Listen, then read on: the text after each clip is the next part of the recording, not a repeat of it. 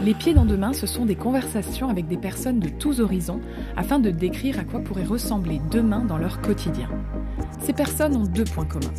Elles font preuve de bon sens en toute situation et ont rarement l'opportunité de s'exprimer. À travers ces discussions sans prétention, authentiques et surtout bienveillantes, nous essaierons de réfléchir ensemble au monde qui arrive. Comment penser demain dans leur quotidien? Quelles sont les caractéristiques de leur vie de tous les jours qui vont perdurer, évoluer, disparaître?